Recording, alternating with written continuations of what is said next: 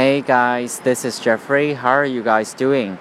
I'm sorry that I haven't been uploading any new programs recently because I'm still in Australia and I will be in New Zealand for a period of time.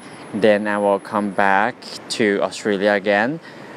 Uh, eventually, I will be in China in March, so I guess I will start our program again in March when I get back.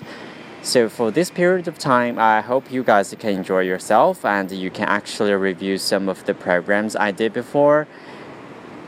And at last, hope you guys have a great spring festival and enjoy your holiday too. And see you guys. Bye.